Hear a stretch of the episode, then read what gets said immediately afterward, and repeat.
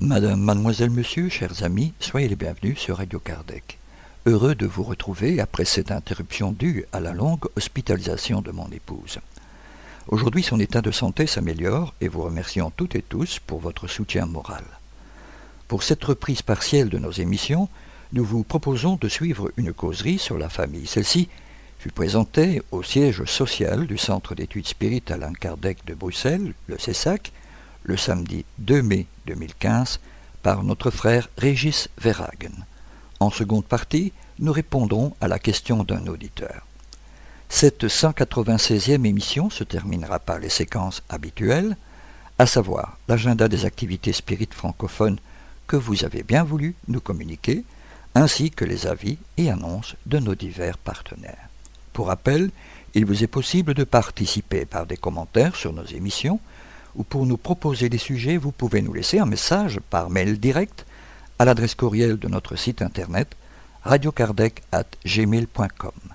Nous vous souhaitons à toutes et à tous une très bonne écoute.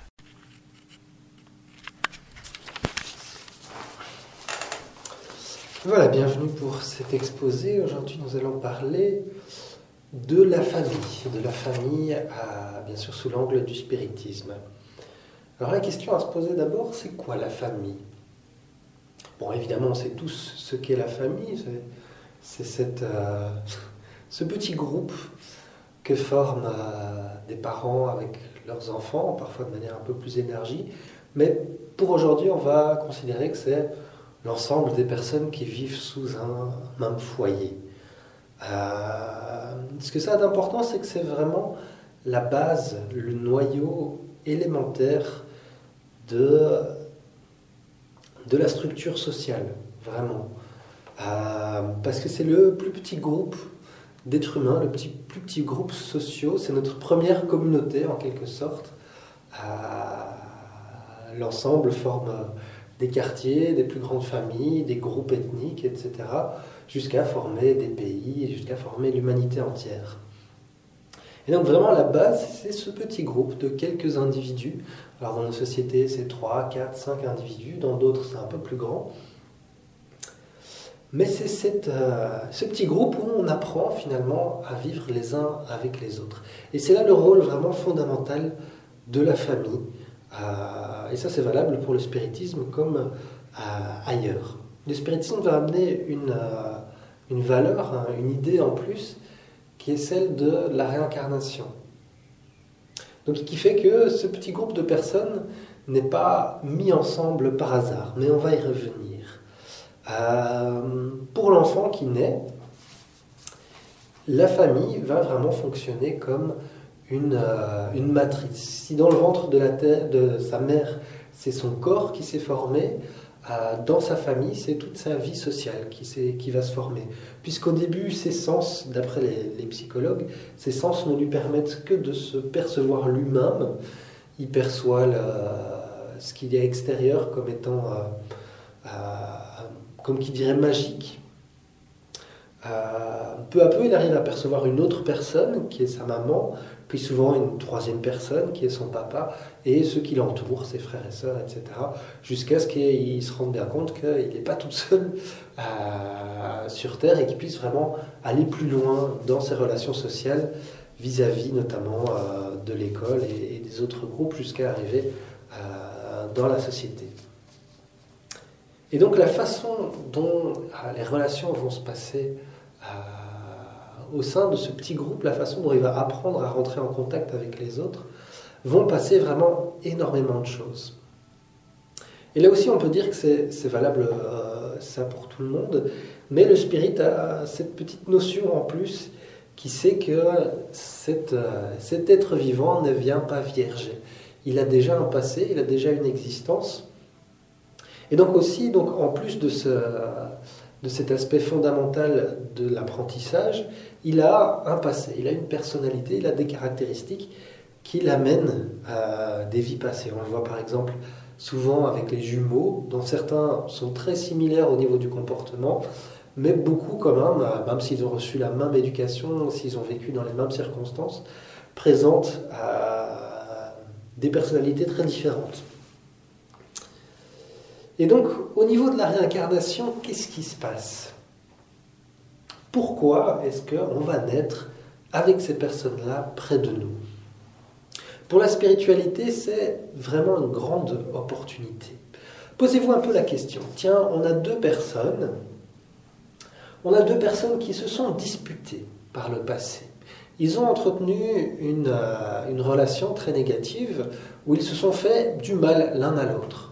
En bref, ils ont des dettes mutuelles, ils ont des choses à régler. Comment est-ce qu'on pourrait faire pour qu'ils soient ensemble dans une vie, pour qu'ils règlent leurs problèmes en sachant qu'ils ne s'aiment pas Et que donc ils vont avoir tendance à s'éloigner l'un de l'autre naturellement?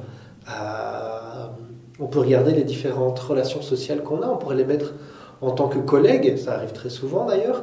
Euh, mais si, ne s'entendent vraiment pas, ben, il y en a un qui va euh, vouloir changer de boulot, vouloir changer de bureau, ou tout simplement ne pas adresser la parole à son collègue et avoir des relations très très distantes. Prenons maintenant d'autres relations, les relations d'amitié. Ben là, c'est beaucoup plus délicat. si on est d'instinct, puisqu'on a encore ce, souvenir émotionnel, si on est d'instinct, si une personne nous paraît dès le départ antipathique, on n'en fera pas un ami tout simplement, et là il ne se passera rien. Les problèmes qu'on a à régler ben, se régleront pas puisqu'on ne sera pas amis. Euh, et donc en, y réfléchissant, on se rend compte, ben, tiens, la famille. La famille, quand on est frères et sœurs, quand on est parents et enfants, euh, on est ensemble.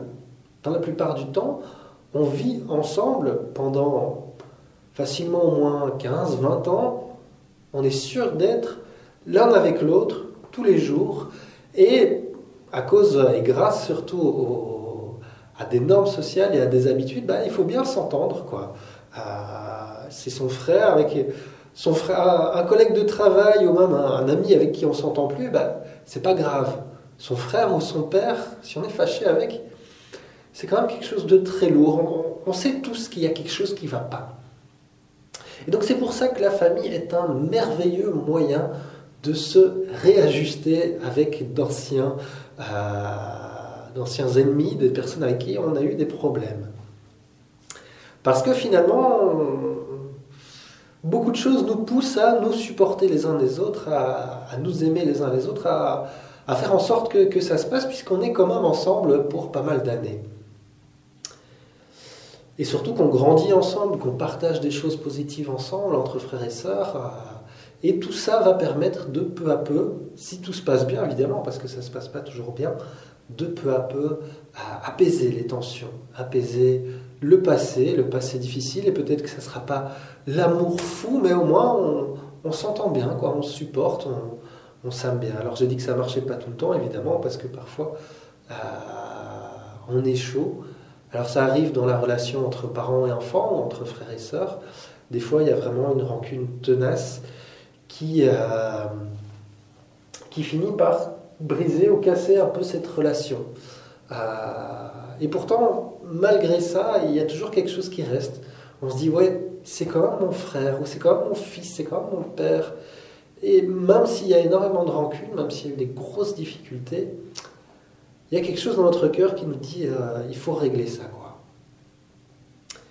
Et c'est pour ça que, bon, il n'y a pas que ça, mais que c'est souvent des personnes qui ont eu des difficultés entre eux, qui se réincarnent euh, dans les mêmes familles. C'est vraiment une opportunité divine de nous réajuster. Alors, faut pas croire que tous les membres de notre famille sont d'anciens ennemis euh, qu'on déteste, euh, mais c'est quand même très fréquent parce que, comme on vient de le voir, c'est le moyen le plus efficace de faire en sorte qu'on puisse s'entendre, si c'est possible, dans cette vie et ainsi régler notre inimité, régler notre notre antipathie. Alors il y a bien sûr évidemment la, ceux qui se rassemblent par sympathie, tout simplement. Mais là, comme vous pouvez le voir, c'est plus simple. Pourquoi? Parce que euh, une personne qui nous est sympathique, eh ben, on pourra former une relation d'amitié très très forte avec cette personne, une relation qui a Des fois, on se sent plus proche de, ses amis euh, que de sa propre famille, parce qu'on se comprend mieux, etc. Et donc là, c'est pas nécessaire qu'on naisse dans le même foyer. Ça peut arriver aussi, mais c'est pas nécessaire. Et puis évidemment, il y a euh, le couple. Alors le couple, il fut un temps où euh, c'était un peu comme les relations entre frères et sœurs, entre parents et enfants. Euh, il y a quelques années, enfin quelques dizaines d'années plutôt, c'était inconcevable de, de, se séparer de manière aussi facile, entre guillemets, qu'aujourd'hui. Aujourd'hui, c'est devenu plus compliqué. La Belgique détient malheureusement le triste record mondial d'être le pays avec le taux de divorce le plus élevé, puisqu'on dépasse les 70% de divorce. C'est assez triste. Euh, donc évidemment, sans juger les histoires individuelles de chacun, les difficultés de chacun, vivre en tant que famille, c'est quelque chose de terriblement difficile tout le monde, plus ou moins, a expérimenté de grandes difficultés dans sa vie familiale, euh, dans sa vie de couple, surtout si on a déjà eu, euh, plusieurs euh, noyaux familiales. et on a tous eu beaucoup de souffrances. Qu'est-ce qui se passe en fait? La spiritualité nous enseigne qu'on est des êtres humains encore un peu inférieurs, qu'on a encore beaucoup de défauts, beaucoup d'imperfections beaucoup d'orgueil, beaucoup d'égoïsme, etc. Et encore une fois, la famille à ce niveau-là va être une merveilleuse épreuve, une difficile mais merveilleuse épreuve. Tous ceux qui ont, des ont eu des enfants le savent très bien euh, que dès le moment qu'on a un enfant, surtout un bébé, eh ben, notre vie, elle change beaucoup. Si avant on avait euh, du temps pour soi, celui-ci se réduit énormément. En quelque sorte, ça nous permet, ça nous apprend à être moins égoïste. C'est difficile, ça peut être douloureux malgré l'amour immense qu'on peut porter pour ses enfants. C'est quelque chose, c'est vraiment une épreuve pas facile, quoi. De se retrouver à ne plus vivre pour soi, mais à vivre pour quelqu'un d'autre, quoi.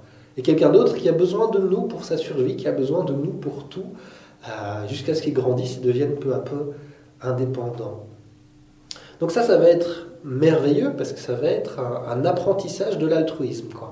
Apprendre à ne plus vivre euh, de manière égoïste, égocentrique. Euh, ce qui est une tendance assez naturelle, hein. c'est un, instinct de survie qui nous vient de notre passé, mais qui aujourd'hui n'est plus nécessaire, et donc on apprend à, le perdre, à le perdre, cet égoïsme. Et donc je disais, c'était un peu, c'est une matrice comme ça, parce que euh, la famille, on a, on, est liés, on est ensemble, etc. Et on apprend avec cette petite famille à être moins égoïste. Alors on peut avoir un égoïsme plutôt de clan, un égoïsme de famille, qui est euh, tout pour ma famille, rien pour les autres. Mais c'est parce que justement on a ce petit noyau pour apprendre des choses euh, simples qu'on pourra après exporter vers la société. Et alors à ce niveau-là, parfois on se trompe on va commencer à exporter des choses à l'extérieur, on va commencer à, donner de l'amour à l'extérieur, à faire la charité à l'extérieur, ce qui est très bien. Euh, euh, je vais être bien clair, c'est vraiment très bien de faire tout ça. Mais parfois on fait ça alors qu'au sein de notre famille, on ne démontre pas tous ces comportements. Euh, à l'extérieur, comme dit l'évangile selon le spiritisme, notre voix coule du miel, on est très doux, on est très gentil, etc. Et à l'intérieur de sa propre famille, on est un vrai tyran, on est colérique, etc. Et là, on perd un peu le but. Puisqu'on va mettre un masque à l'extérieur, un masque qu'on va perdre à l'intérieur. Et avec ces personnes avec qui on est censé être les plus proches, être le mieux, euh, on va être finalement euh, ignoble, on va être méchant, euh, colérique, etc. etc. tyrannique et tout ça. Alors pourquoi? Pourquoi est-ce qu'on se comporte comme ça? Pourquoi c'est parfois beaucoup plus facile euh, de s'entendre avec les gens à l'extérieur que les gens avec, dans notre propre foyer, des gens qu'on côtoie depuis des années, etc. On le voit souvent avec, euh, avec les couples, malheureusement, parce que c'est là qu'on se rend compte de notre niveau d'évolution. On a encore beaucoup de mal à vivre avec les autres, simplement c'est encore quelque chose qu'on est en train d'apprendre. Et heureusement que le, spiritisme vient un peu nous, nous enseigner ça, on, a beaucoup de mal avec autrui. C'est quelque chose de pas facile. L'autre, il voit pas le monde de la même façon que nous. Euh, l'autre personne, elle change, elle a des défauts, etc. Alors, au début, les défauts, on les tolère, et puis peu à peu, euh, ils deviennent difficiles à supporter, etc. C'est de plus en plus difficile. On veut, euh, on a du mal à respecter l'espace de chacun, de respecter les choix de chacun, etc. Et c'est pour ça que la, famille, c'est ce petit laboratoire où tout ça se passe. Et on a énormément d'épreuves, énormément de difficultés et d'amères souffrances.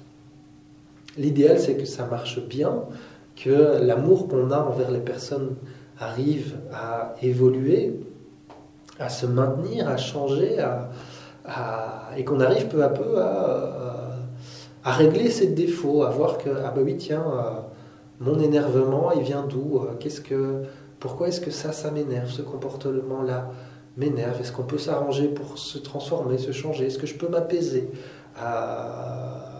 Est-ce que je peux arriver à respecter bah, le choix de l'autre ou, la personnalité de l'autre, etc. Et c'est pour ça que chaque tentative va, à chaque fois qu'on a une famille, puisqu'on peut en avoir plusieurs, hein, au, fur et à mesure des réincarnations, on va apprendre un peu plus.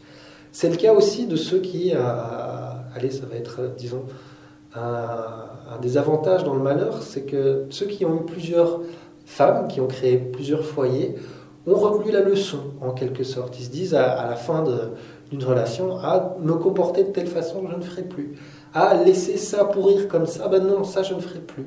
Et ils arrivent à, normalement, en tout cas s'ils ont bien, bien compris, créer ensuite une relation qui, euh, qui est plus saine, où les choses sont, sont moins, moins difficiles.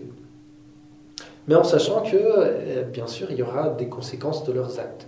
Donc on sait, euh, on sait bien que les conséquences sur les enfants d'un divorce peuvent être difficiles. Les enfants peuvent, surtout en bas âge, vivre très mal le divorce, se sentir coupables, avoir l'impression d'avoir causé ce divorce. Et on a beau dire non, c'est pas ta faute, c'est papa et maman qui s'entendent pas, etc. Souvent, les enfants vont garder une trace psychologique très forte euh, en eux. Vont aussi, ben, comme on le sait, les enfants, quel que soit leur âge, vont reproduire souvent les comportements des parents. Et donc, vont aussi baser leur relation de la manière dont ça s'est passé. Euh, et donc, selon la façon dont on a fait avec notre famille, en sachant qu'on est imparfait, avec des erreurs, on en commet tous, on va avoir des conséquences. Des conséquences qu'on va euh, récolter. On va semer et euh, ce qu'on a semé, on récolte. Le plus marquant est dans, dans la vieillesse, quand on a pris soin de ses enfants, quand on était là, quand quand les grands-parents sont là, etc., souvent, je dis bien souvent parce que malheureusement le monde n'est pas parfait, euh, souvent ils nous rendent l'appareil une fois qu'on est plus âgé et qu'on a de nouveau, comme euh, quand on était bébé, euh, besoin d'aide pour survivre, pour s'en sortir, etc. Et donc là on récolte des fruits. bon, on a une, une, vieillesse agréable avec plein de monde autour de nous et euh, plein de joie, des gens pour nous aider quand il y a des problèmes, etc. Par contre, quand on a été trop dur, quand on a été, euh, quand on n'a pas su euh, bien faire fonctionner ces relations, eh ben, au moment de, la vieillesse, c'est souvent difficile, quoi. On se voit tout seul, abandonné, etc. Et on en voit beaucoup hein, dans nos sociétés. Et malheureusement, là, on regrette évidemment, et on demanderait, comme on demande souvent quand on, enfin, quand on, comme on se dit souvent quand on est dans ce genre de situation, ah, si je pouvais recommencer, si je pouvais faire autrement. Et ce qui est génial avec le spiritisme, c'est qu'on aura l'occasion euh, de recommencer, on aura l'occasion de se retrouver ensemble et de réessayer, jusqu'à ce qu'on y arrive et jusqu'à ce que vraiment on arrive à, bien s'entendre, à bien gérer ça, et, euh, et peu à peu, et à chaque fois, ça nous permettra d'exporter ça dans la société et de faire preuve de ces bons comportements vers la société. donc, le spiritisme nous enseigne ça, c'est que notre responsabilité principale va être avec notre famille. Avant même d'aller faire la charité, d'aller aider les autres, qui est, je le répète, quelque chose de vraiment bien, euh, c'est avec nos proches, c'est avec notre famille qu'on doit faire ça. Et effectivement, c'est pas le plus facile. Mais pourtant, on sait qu'on doit commencer par là. Et c'est aussi très naturel, quoi. On sait que quand un proche a des difficultés, quand un proche a des ennuis, bah, c'est normal d'aller l'aider, bien plus que si c'était un inconnu. Et pourtant, des fois, on, esquive un peu nos responsabilités au sein de la famille pour se donner à autre chose. On fuit en quelque sorte cette responsabilité. Et donc la famille, c'est euh, une merveilleuse opportunité, mais c'est, euh, il faut le dire, beaucoup de difficultés, beaucoup d'épreuves, donc beaucoup de joie aussi évidemment, beaucoup de bons moments, beaucoup d'amour bien sûr.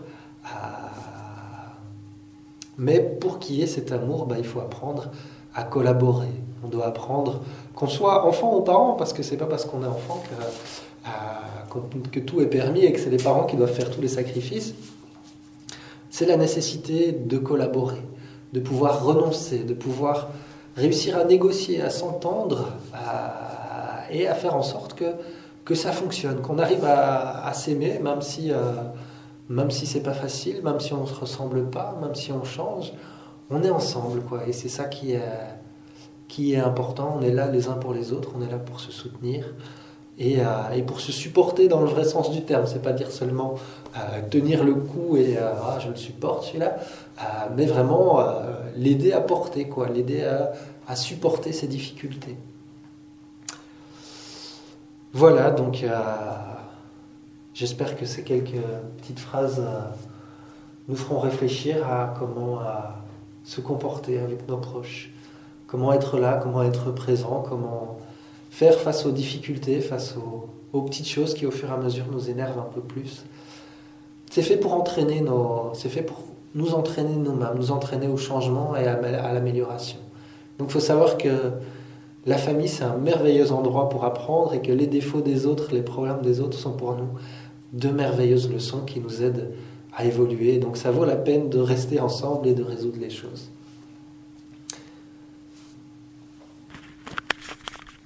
Chers amis, restez à l'écoute. Nous reprendrons la suite de cette émission juste après cette première pause musicale.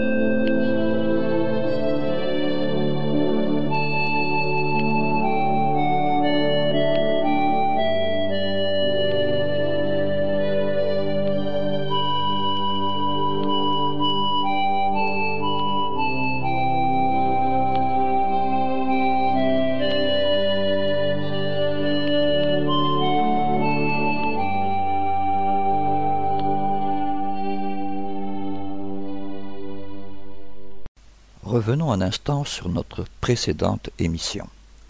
Un auditeur nous pose cette question. Quel est le type de médiumnité utilisé pour ce travail? Eh bien, cher auditeur, il s'agit de la médiumnité par incorporation. En résumé, on peut dire qu'il y a deux sortes de médiumnité à incorporation que nous appellerons incorporation indirecte et incorporation directe. Dans l'incorporation indirecte, L'esprit communicant utilise l'instrument corporel de l'extérieur, c'est-à-dire qu'il l'utilise par le truchement du pire-esprit du médium qui, bien que dégagé, conserve des liens vitaux avec les centres nerveux de son corps. Dans cette incorporation, l'esprit transforme ses pensées en paroles, en puisant dans la mémoire périspritale du médium le matériau intellectuel nécessaire à cette transposition. C'est ainsi que l'on retrouve souvent dans les communications les expressions, les tournures de phrases, les mots favoris du médium. Et cela est bien normal puisque la communication passe par son bagage intellectuel. Dans l'incorporation directe, l'esprit communicant dégage l'esprit du médium de son corps et réellement prend sa place, c'est-à-dire qu'il prend directement possession des centres nerveux de l'organisme avec son propre périsprit.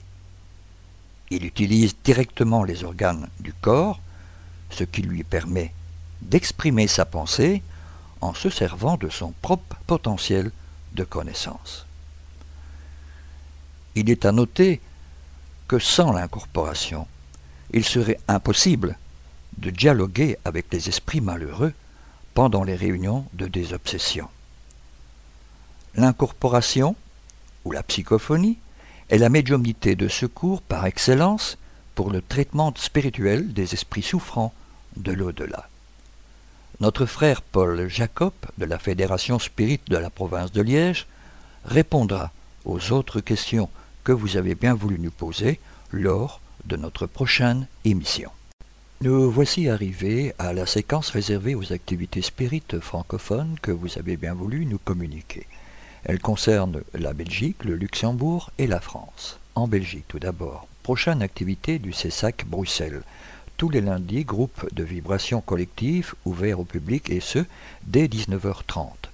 Tous les mercredis à 19h30, permanence pour l'évangile au foyer. Le samedi 21 juin 2015, groupe de discussion des parents discipline familiale à 15h45, groupe des enfants hors la charité point de salut, exposé des bas spirites, Jésus fils de Dieu, rapide historique, exemple à suivre, le pardon, évangile au foyer, soins et hygiène du foyer, dès 18h30, causerie Aide-toi, le ciel t'aidera, chapitre 25 de livre de l'Évangile selon le spiritisme, et ceci dès 18h30. Entrée libre et gratuite, 134 rue Louis App à 1040 Bruxelles. Téléphone 0491 74 92 34. Attention, il n'est plus possible de rentrer après le début des cours. Le noyau d'études Spirit Camille Flammarion de Bruxelles, le NICAFLA, vous invite à son dimanche du livre Spirit. Venez passer un moment agréable et décontracté entre une part de gâteau et une tasse de bon café pour discuter sur la littérature spirit et acquérir des livres en français et portugais à des prix réduits.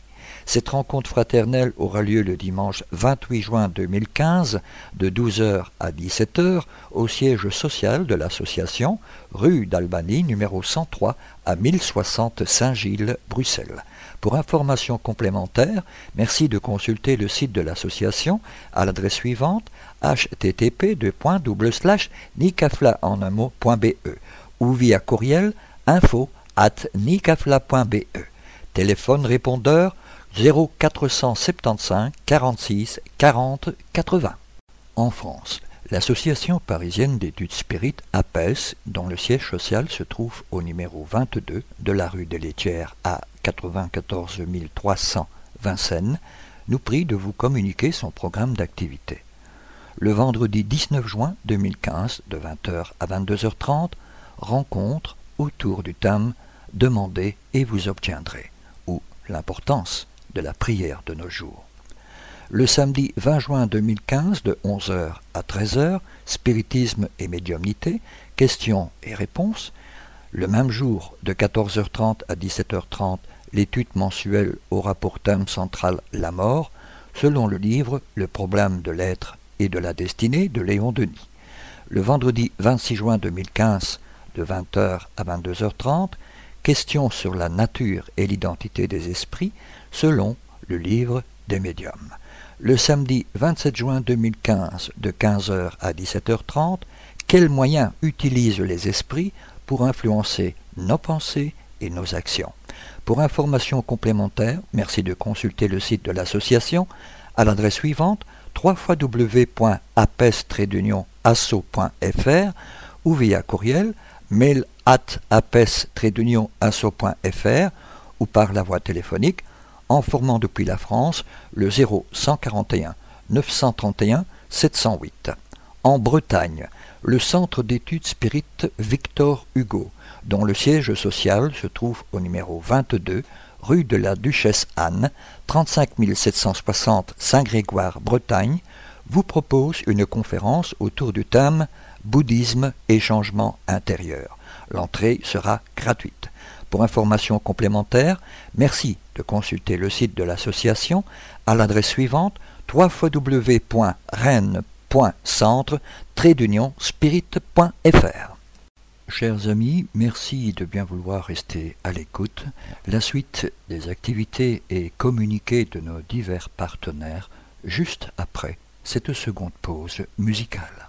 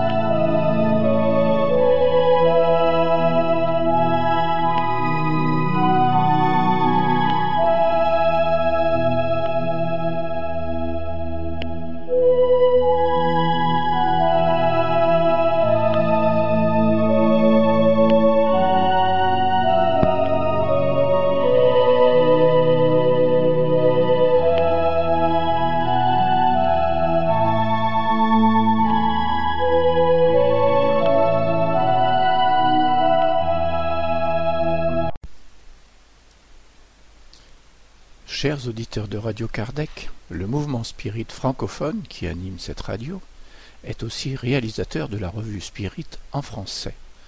Elle fut fondée par Alain Kardec le 1er janvier 1858. Cette revue se veut plus novatrice en se mettant au goût du jour, tout en conservant son sérieux et ses bases fondamentales.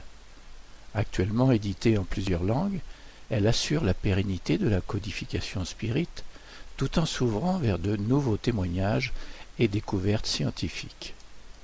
Pour ce faire, le Conseil Spirit International, éditeur actuel de la revue, a désormais confié cette grande responsabilité pour la version en français au mouvement Spirit francophone.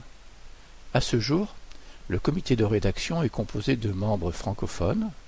Le but de ce comité est de donner à la revue Spirit la richesse et l'ampleur qu'elle mérite.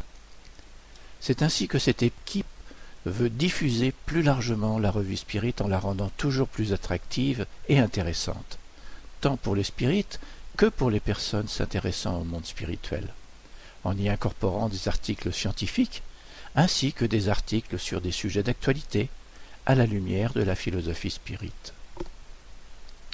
C'est ainsi que la revue Spirit qui vient d'être distribuée propose dans un dossier spécial les réflexions spirites suite aux actes terroristes récents, et différents articles traitant de la communication chez les animaux, de l'obsession à l'examen, de l'érotisme, de la vision spirituelle de l'état de commun, et de bien d'autres sujets importants dans la vision spirite.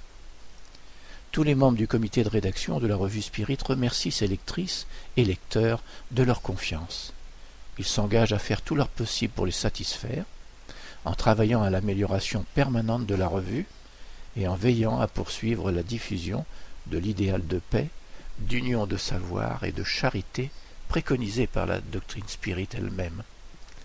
Dans ce sens, conscient de l'ampleur du travail, le LMSF et le comité de rédaction de la revue Spirit vous seront reconnaissants de votre participation en lui faisant parvenir par courriel, courrier postal ou formulaire électronique sur le site www.revuespirit.org vos commentaires, contributions, idées et suggestions en vue d'une amélioration permanente de la revue Spirit. N'oubliez pas que sur le même site, vous avez la possibilité de vous abonner, vous permettant de la recevoir directement chez vous, sous enveloppe, dès qu'elle paraît chaque trimestre. Nous souhaitons d'ores et déjà une très bonne lecture. C'était un communiqué de la revue Spirit. Cette émission se termine donc ici. Pour rappel, notre démarche est de mieux faire comprendre le spiritisme. L'étude des ouvrages d'Alan Kardec est fondamentale pour une bonne compréhension de la philosophie spirit. Nous sommes à votre disposition pour répondre aux questions que vous vous posez ou que la lecture des ouvrages d'Alan Kardec vous suggère. Vous pouvez poser ces questions par courriel à l'adresse radiokardec.gmail.com. Nous y répondrons avec plaisir. Si par contre vous préférez nous écrire par la voie postale, vous pouvez envoyer votre courrier à l'attention du président de l'Union Spirit Belge, M. Jean-Paul Évrard, 43 rue Maguin à 4000 Liège, Belgique. Merci de votre attention et à bientôt.